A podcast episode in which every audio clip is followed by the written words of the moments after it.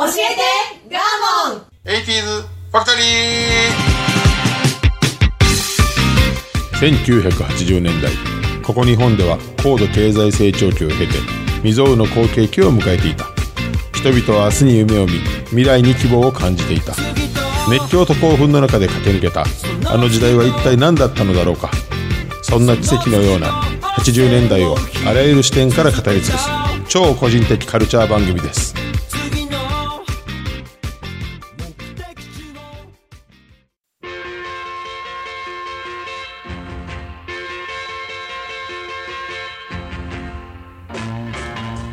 今週も始まりました。教えてガーモン 80s ファクトリー。私番組パーソナリティガーモンとアシスタントの加藤夏子です。はいよろしくお願いしお願いいたますします。はい。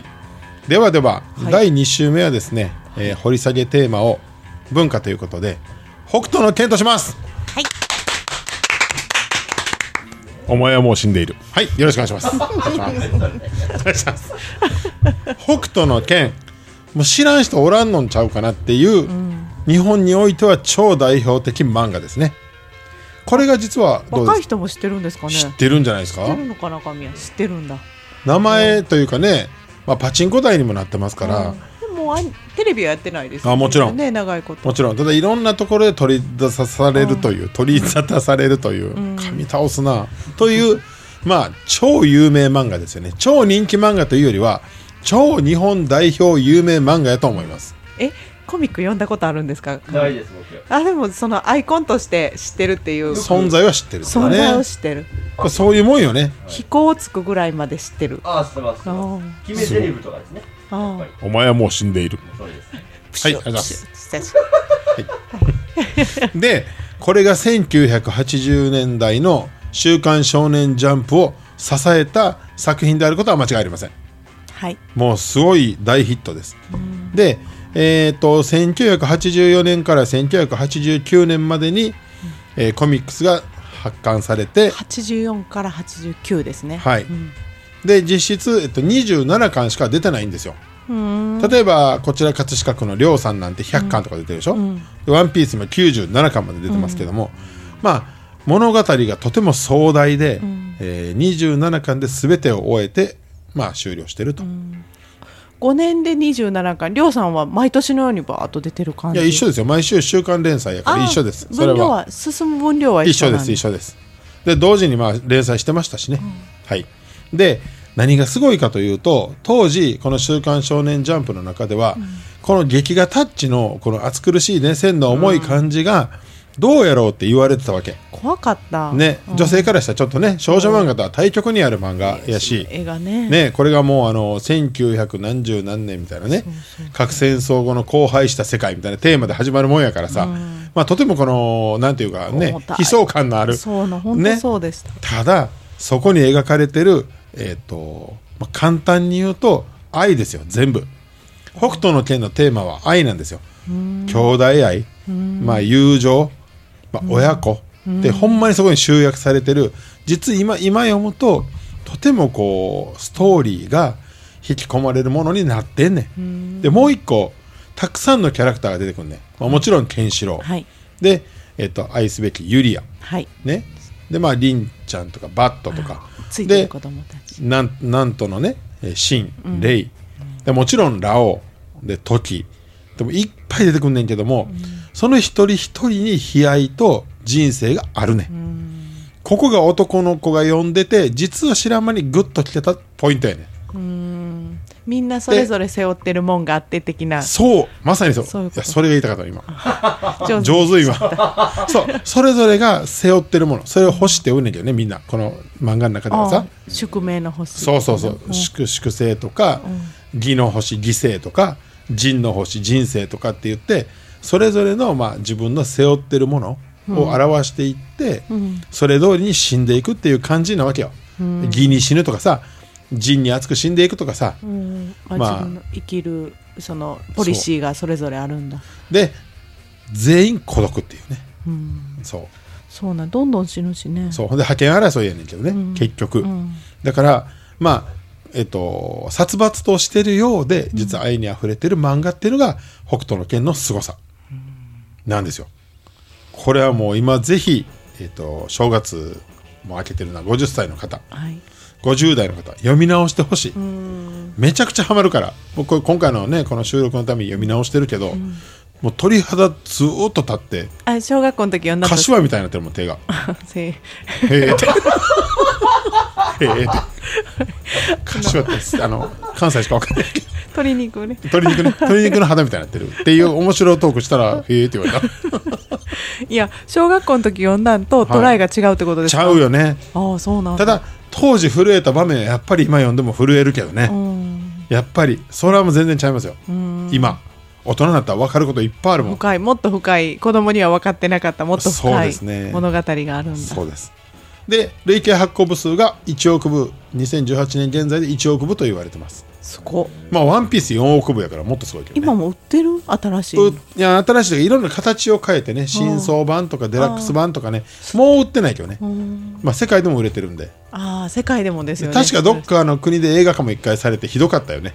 実写よ実写。それネタにされてんの見たことあるか？ももう辛かったよね。えどこやろ？アメリカじゃないの？まあねアメリカかな。はい。ハリウッド？ハリウッドかななんか辛かったですね。なんかネタにされてんの？でストーリーを簡単に申し上げますと,、えっとまあえー核戦争後のもう文明と秩序が失われたもう暴力だけが支配する世界で物語が始まりますと。未来のことやったんですねそうですね。未来っていうかね別。一応20世紀末みたいな。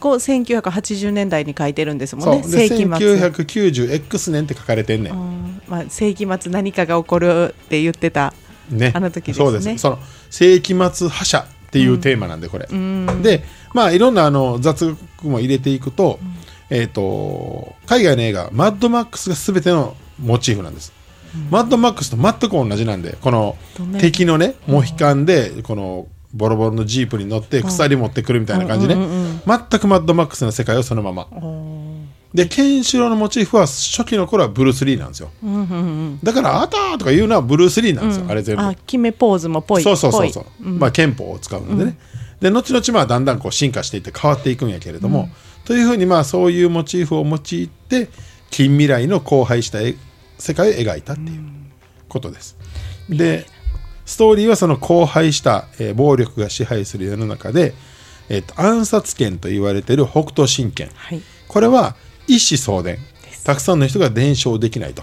一子相伝って言葉をそれで覚えそうよましたね。そうよね、はい。でこの、えー、と伝承者は誰にするかという、まあ、争い、でケンシロウが、まあえー、と真の伝承者やという物語のストーリーですわ。三男？四男？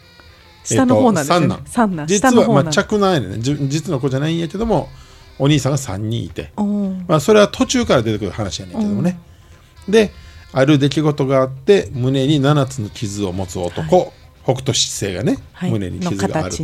そうです。でこの北斗神拳と、えー対抗しているのが、えー南都政権という憲法があるわけです、これはもう派手な殺し方をする。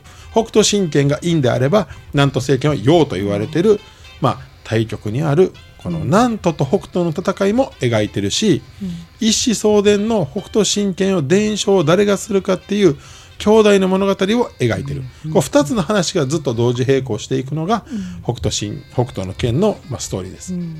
でそこにさまざまなこうライバルとの戦いがありそこにあの友情が生まれたり、そこでまあ恩義を感じたり、命を懸けて戦ったりっていうことが続いていくようなストーリーです。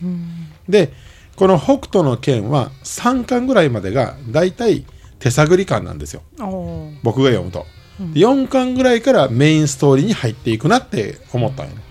でここで初めて、まあ、3巻までは胸に7つの傷をつけられたはい。いきさつ。うん。これ愛する人を奪われそうになって守るためにつけられた。なるほど。南都政権の秦という男にね、この秦も騙されてたんやけどね。うん。もあの死ぬ間際に俺は孤独をこう感じてたみたいなね、いい、まあ、いいやつなわけよ、うん。でもいろんな事情があって暴力に走ってたみたいな、大体これがあのーベースなんですあの、北斗の拳のストーリーのまだこうジープ乗ってるやつも最後はそういう風にみんななる感じなんあですね。敵は別やなああいうその、えっと、何々軍の下っ端たちはもうアホやからウェーっつって。それもおるんだ。あ圧倒的社会役もおるはおるんですね。その下っ端たち。なるほど。ウェー言うてで飛行疲れて、うん。お前はもう死んでる言うて、ヒデブー言うて。ヒデブそう。ね。あ、これそうやね。ここ触れとかなんよね、はい。この死ぬ間際に飛行を疲れたことによって体が内部から、まあ、破壊されるのでちょっと時間があるんですよそうそう。死ぬまで。3秒後に死ぬとかね、うん。でそれで喋ろうとした時にこう顔が破壊されたりするので「ヒデブー」とかね「アベバー」とかね「デブシー」とかねそう。なるわけです。よ、これがまあちょっと有名になったりもしたんだけど、言葉がね。まあでも当時は残酷やってて問題にもなってたんですよね、まあ、顔をえぐれたりとかね。なんか綺麗にこう切れたり。で切れながら笑っててあれって言ったら死んでるとか。そうそうそうそうですそうです。うんまあ、女性からしたらね。怖かったですね。で4巻ぐらいからこの本編のストーリー本編のストーリー何かっていうと、このさっき言った南都政権と北斗神拳のこの対立構造、でみんな南都は南都であのみんな実はいい何か一つも背負って生きていってるそれぞれの、まあ、登場人物や。ね、で北斗でいうとケンシロウのお兄さんトキ、でラオ白い髪の時ジャリ。この3人がおるわけがおってこの、えー、とお兄さんたちが出てくるのも4巻あたりかな。でこの複雑な絡んだ人間模様が生まれてくるのが4巻以降やからここで掴んだやなって僕は思ったんですけどね。あそれまでとちょっと違うわけですね。そうですね。情だとかそうですね。そういうことが。例えば、えー、とケンシロウのお兄さんにジャギというのがいて、はい。ジャギは、えー、と自分も、えー、と意思相伝の伝承者に選ばれなかったことでひねくれてしまって、ケンシロウに恨みを持つのね。で自分は、えー、とケンシロウを殺そうとしたいけど若い頃ね、ケンシロウの剣の強さのもとに負けるわけ、でケンシロウも殺しきれずに、えー、と飛行をついて顔を破壊する。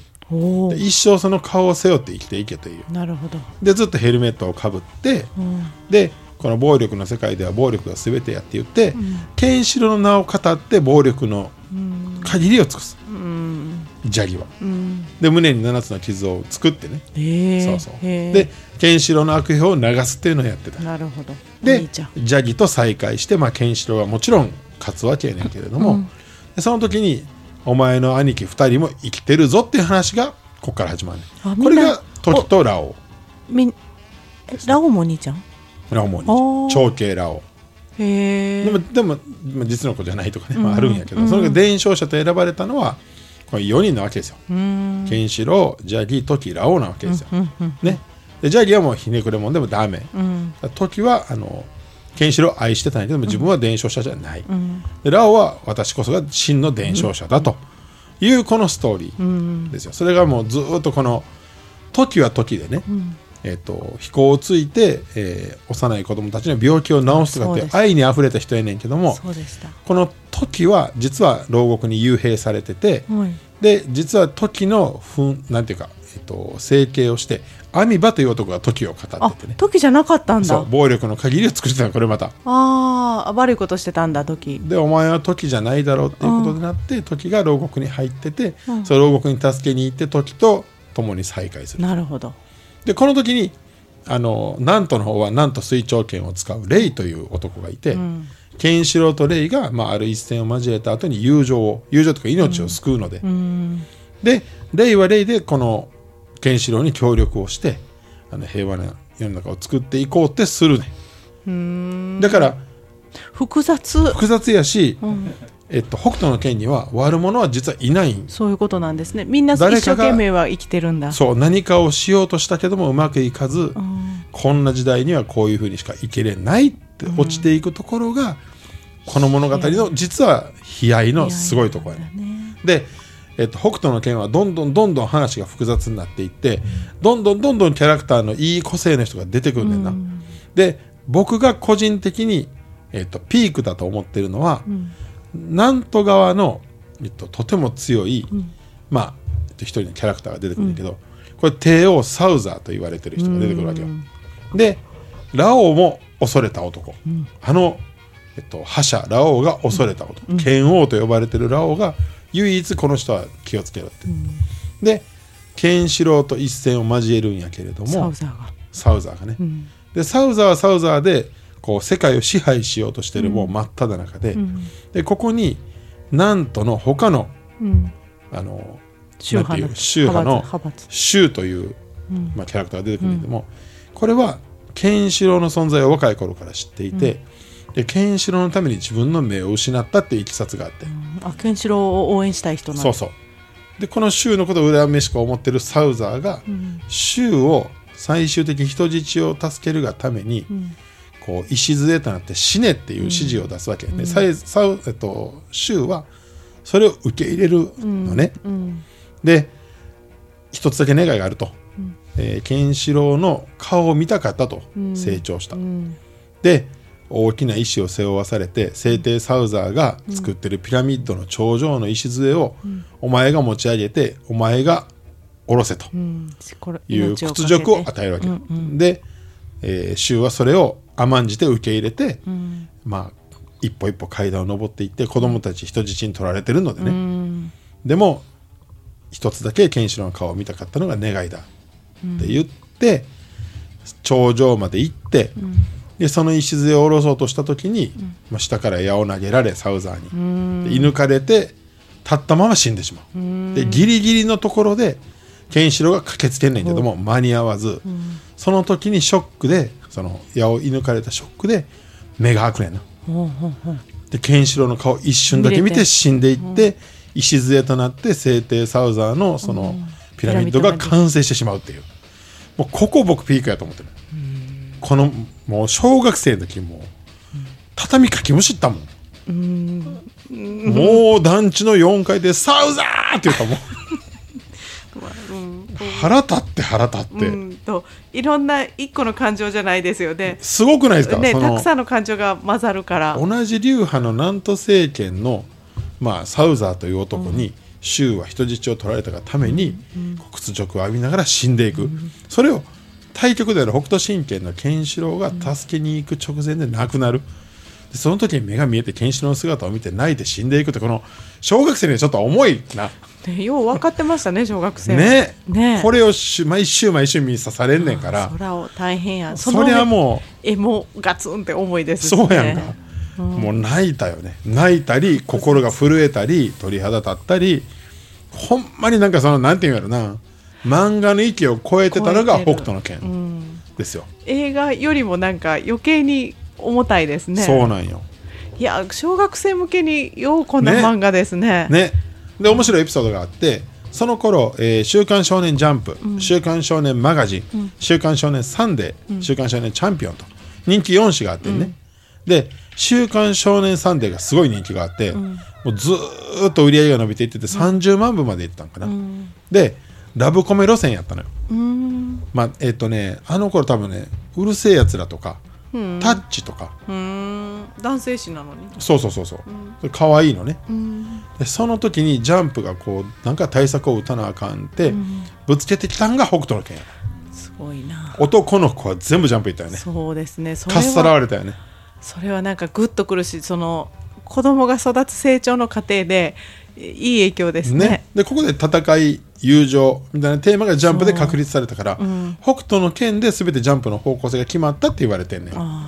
でこっから発行部数がギューってまあ、伸びたっていうなんか重たい、いい、いい、いい話、こう、ね子供ながらにこう、ね、畳かきむしるぐらいの感情に襲われて。ね絶対自分が守るべきものじゃないけども、ずらしたらあかんところとかって感じるでしょうね。ね。こうい、こっちの方になりたいみたいな。で今読むとね、うん、今読むとやけれども荒廃した世の中やけれども全員が良くしたいと思って、そのキャラクター一人一人が自分たちのやり方で間違ってるけど、やってしまったっていうのが分かんないよね、だから誰一人恨めないっていうキャラクターが全員立ってるっていう珍しい漫画やなって僕は思ってんねなんかん脇キャラがおらんっていう。すごいですね。それこそそれこそ戦地でだとか、こう紛争下で生きてる人たちだとか、それぐらいのなんかこうリアリティというか凄さがある。そうなんですよ。でその時に社会情勢上例えばソマリアとかっていうこう非政府組織は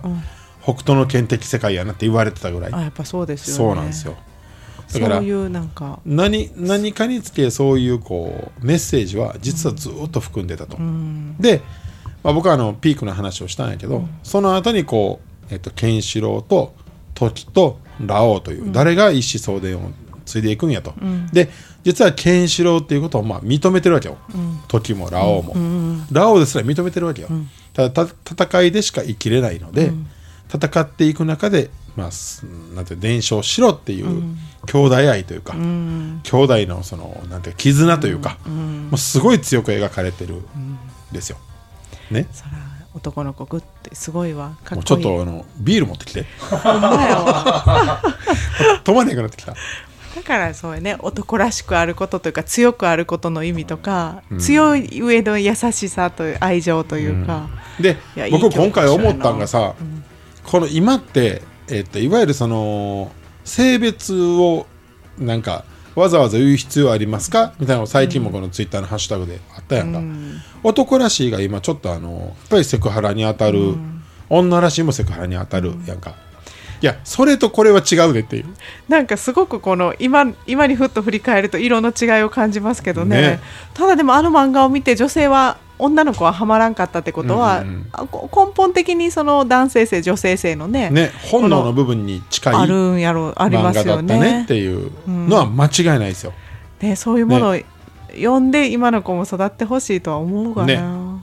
あの疑似体験しますもんね。します。しますしもうその通りに生きようってぐらい思うから。そうやね。自分もこうあろうっていう、たかだか漫画やけど漫画ではないよね。畳かしきむむしりぐらいですからね。ういやもうほんまに、ねそれぐらいあこところが大事なこと言い忘れた、なんなんでさっきの聖帝サウザーが、ラオウが恐れたかというと、飛行をついても死なないのね、サウザーは、でその謎が解けへんままでラオウがその謎を解き明かさない限りはケンシロウは勝てないっつって、うんで実はその、えー、と謎が内臓の位置が全部逆やったっていう、これも衝撃やった小小学生の時。オチが？落ちて言うのよ。ね軽かった。軽かった。サウザー失礼しました。なんか全 急然にごめん急に。全然思ってなかったとこから来たからなんて言ったんやろ。びっくりした。すいません。空聞かへんわって思ったそれ考えた作者すげえと思ったもん。当時でびっくり人間とかで左右が逆とかってね、あそうやけどビ出てなるほど聖ね帝サウザーが逆とは思えへんかっあそっか。たね？なるほどね。それを破られたらすぐ負けたからサウザー。もう怒ってるから週殺されてるからさ、うんまあそうやね。で血液の流れと鼓動の位置で分かったっていうケンシロウが言うケンシロウが破った見先週言うて終わったわけよ、まあ分かれへん小学生。1週間悶々とするやん。あケンシロウ分かった言うて終わるんだ。そうやんか。えお前の謎は見切ったって終わるわけよあそんなん言うんや。見切ってへんな俺と思って。まだ分かれへん。なんかサウザどこやろ？みたいな、え頭潰した方がええんか？みたいな、うん。で1週間経って内臓の位置逆やってなって、どうなほんま。おしっこちびりそうになったもん。えどっちどっち？図工じゃなくて？いや違うやん。あすごいって思った。すごいって思ったよ。おおそうケンシロウって書きむしったもん。かまた。っこいいってなったもん。ラオウも早く教えろやと思ったけどな。っていうそのなこのえラブ知らなかったんでしょ？ラオウ知ってたのよ。知ってたの？そう後でね。だからね。へただえ一回戦ってるからね。そうです。それ漫画やからいいやそこは。言うたらいいんだいやそこ漫画やからそれ。もうそうやそうさっきから雑いよ。北斗の拳の扱いが雑いよ。ケンシロウへの敬意がないよないけど。ひろたん少年書き虫取ったんやないと思やって。ほんまにねそういやいう影響力影響力すごそうい翌週まで悶々とさせんといてっていう。で今回まああのたくさん読んでね読み直してみてやっぱりその作者の情熱というかねすごいのが分かるわ。でこの作者の、えー、と有名なエピソードでまあ見ての通りあの原哲夫先生っていうねんけど、えっと線の書き込みがめっちゃ多いじゃないですか。あれ時間かかるよね、ん。でもともとモトクロス漫画を書いて新人として応募してきてまあ面白いけどこれじゃ伸びひんよねって言って、編集者が当時なんか憲法を使った漫画書けないの、みたいなことを提案してそれで書いたんが北斗の拳の前身で、えっと、現代の高校生の、が暗殺権を持ってるみたいな。なるほど。でそれが面白いってなってただ、これだとストーリーの広がりがないんで、えっと、相談しようって相談したのが、漫画原この北斗の拳の原作者のブロンソンっていう名前の方、うんよ。でブロンソン先生に曰くこれはあの武器を持ってる現代社会はダメと、武器がない世界だからこそ憲法が生きるからー。核戦争後の荒廃した世界にしようと、で暴力で上がっていくんやから暴力が支配する世の中にしないといけないからうん。何もない、そうっていう先生の発案で北斗の拳が出来上がった。でブロンソンさんがそのずっともうそこからストーリーを組んで。で面白いのがブロンソン先生が、えーとまあ、基本のストーリーをプロットで作るんやけど、原哲夫先生も口出しをすると。ああ違うと思うと。そう。編集者も口出しをすると、3人でずっとストーリー作っていったのでさっき言ったように4巻から固まってきたっていうのは、うん。その相談のベクトルが合ってきたんかなって僕は思ってるんよね。個人的にだんだんだんだんこう良くなっていったのはその都度作ってるからやと思うのあれ。だからこう緻密にそれは一人の頭より三人の頭が。3人の知恵でやってるから。だからそんな壮大な。そうなんだすごいなと思って。へでアンケートはぐんぐんぐんぐん上がっていくわけ。もう少年熱がもう上がっていくから、ね今。ずっと1位やけども、ん。原哲夫先生で調子乗んねんって褒められたら、うんうんうん。がずっとアンケート結果教えへんかってんて。でエピソードもあんねん。残りの二人が。そうそう。調子乗ってもらうから。教えんとこうと傲慢になったらあかんからっていうエピソードもある。終わるまで、へえ。で終わって喜んでまあ、結局北斗の拳も後期あんま良くないんやけどね。最後のうん方だんだんそのえっと成長物語やから、ん。どんどんそのなんかちょっと変な感じになっていく。終わり方が難しかった。そうやね、うん。がピークはやっぱりラオウとホケンシロウが戦って、ケンシロウ勝つとこが、まあ、ここで追われてたらもっと良かったんやろうけどね、まだ漫画の宿命やから、人気があるから仕方がないんやけども、うんはい、へえ。めっちゃ喋ったな。喋りましたね。ここであのせっかくですから、えっと北斗の拳のアニメの方のオープニングの曲をちょっと触りだけ、えー聞いてほしいと思います。はい。1990X 年。地球は核の炎に包まれた。あらゆる生命体は絶滅したかに見えた。しかし人類は死に絶えてはいなかった。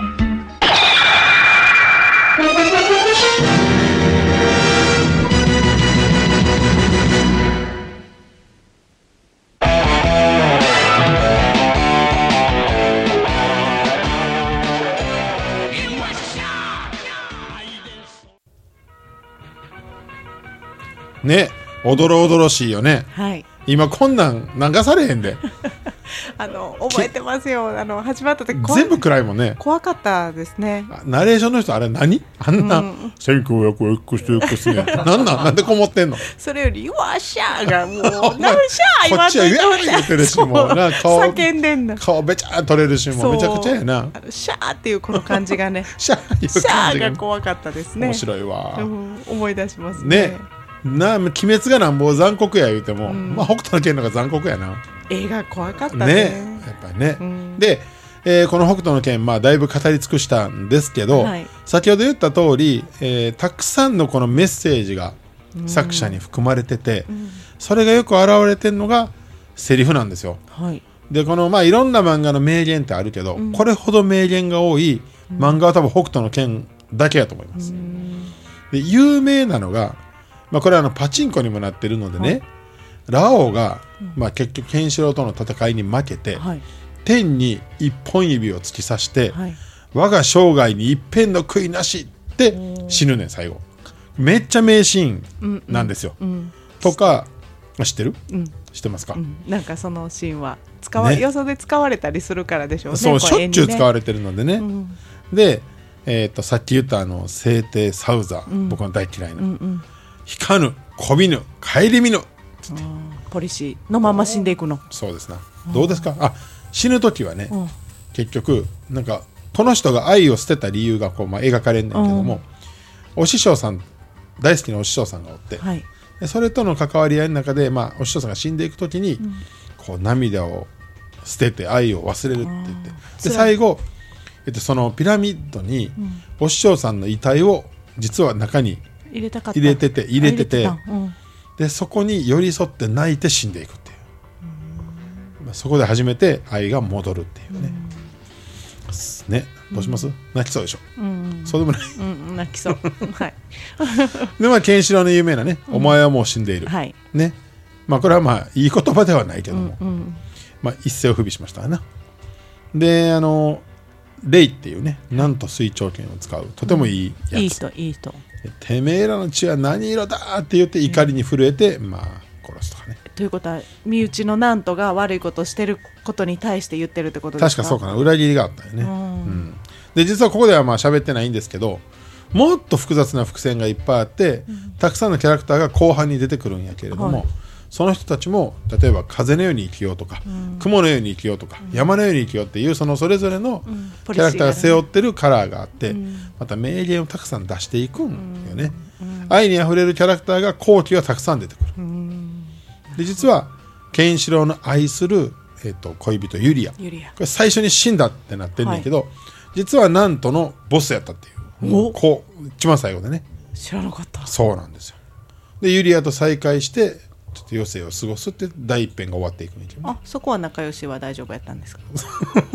そ夫。う。仲良しは大丈夫やったんですか？あのこの殺し合いにならなかった。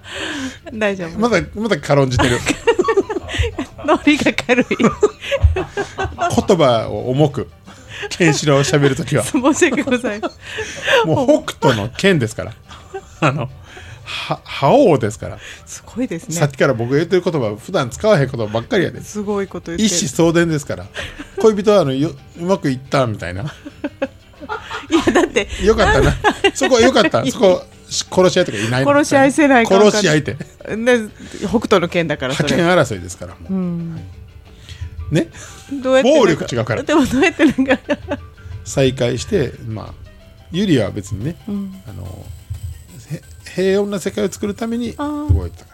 なんとのリーダーでそう姿を現せんがずっと仮面をかぶってね、でも理想郷は違うかったわけですね。なんとか暴れ回ってもそうじゃなかった、そうですそうです。でこれ途中で僕は小学生の時はもうユリアやなって分かったけどね。これに関してはね。うんそういうだってもうねちょっとね。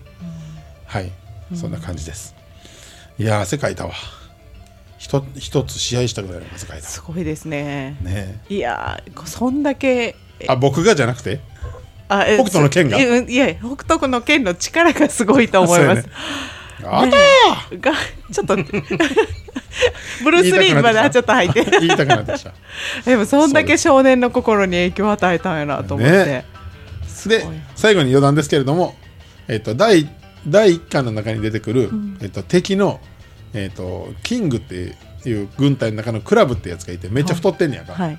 で太りすぎて肉が奥にあって飛行がつけないみたいな検証が苦戦すんねんけど蹴りでこう脂肪を避けて、うん。えっと最後飛行をついて殺すっていうね、うん。シーンがあんねんけどその時ずーっと学校で腹をグリグリグリってみんなにやられて飛行を作っていじめを受けたっていうのは一応僕の余談としてありますよね自分的にケンシロウなのにねそうよなんでやられたなんで俺クラブになってんのっていうあのもうずっとそれもうあたたたとお腹をずっとこすられるっていうのを経験しましたよねはい。はい。はい、かわいい、はい、壮大なあの北斗の拳の話でした。